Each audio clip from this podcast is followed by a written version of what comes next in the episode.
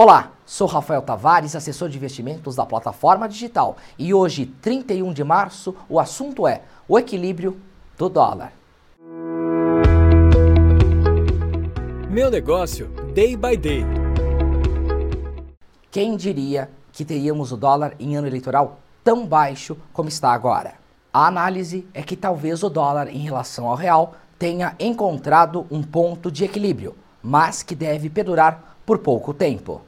Em uma inconstante negociação entre Rússia e Ucrânia, que ainda não teve avanços, o mundo passou a voltar sua visão para as próprias economias, que se recuperam de anos nebulosos e complexos, pois os principais blocos comerciais estão envolvidos, como a União Europeia, além da China e de maneira indireta os Estados Unidos, que estava cotado para se envolver diretamente na guerra, mas não deu grandes pitacos. Falar em equilíbrio momentâneo é plausível, já que a OTAN está dividida sobre eventual acordo entre Rússia e Ucrânia, em que uma série de tópicos está surgindo, onde as condições poderiam ser consideradas aceitáveis pelos ucranianos.